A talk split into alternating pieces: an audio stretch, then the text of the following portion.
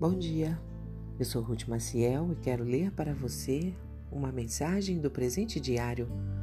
O título de hoje é Lutas. O versículo-chave encontra-se no livro de Deuteronômio, no capítulo 3, e está escrito: Não tenham medo deles. O Senhor, o seu Deus, é quem lutará por vocês. Quem nunca enfrentou lutas? duas tribos e meia do povo de Israel, Rubens, Gade e metade de Manassés, já estavam estabelecidas na Transjordânia, mas Moisés lembra que tinham o compromisso de ajudar seus irmãos a conquistar Canaã, uma empreitada que ainda traria muita guerra. Os israelitas já tinham enfrentado muitas batalhas e elas ainda não tinham terminado.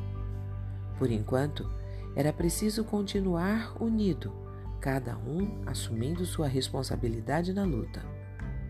Guerrear sempre é difícil, mas no caso de Israel aqui, o povo estava em desvantagem se comparado às nações cananeias.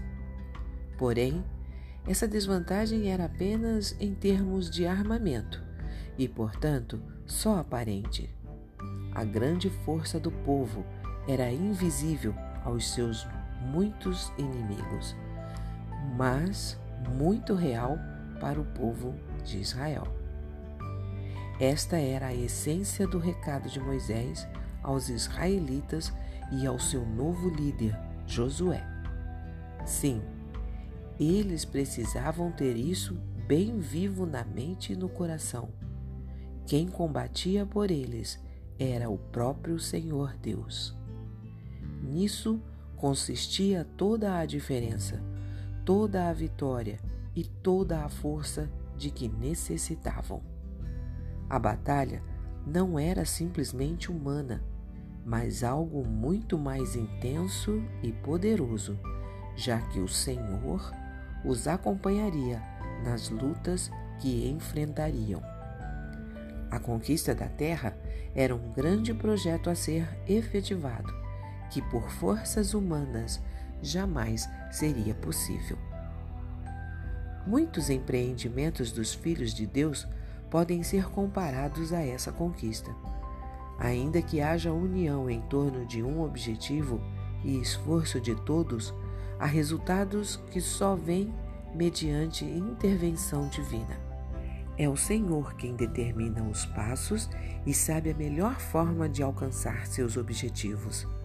Por isso, quem anda submisso à vontade de Deus pode ter certeza de que, em suas lutas e combates, não é preciso temer, porque o Senhor vai à guerra ao seu lado. Assim, a vitória final é certa, da mesma forma como aconteceu com Israel. Um pensamento para o seu dia?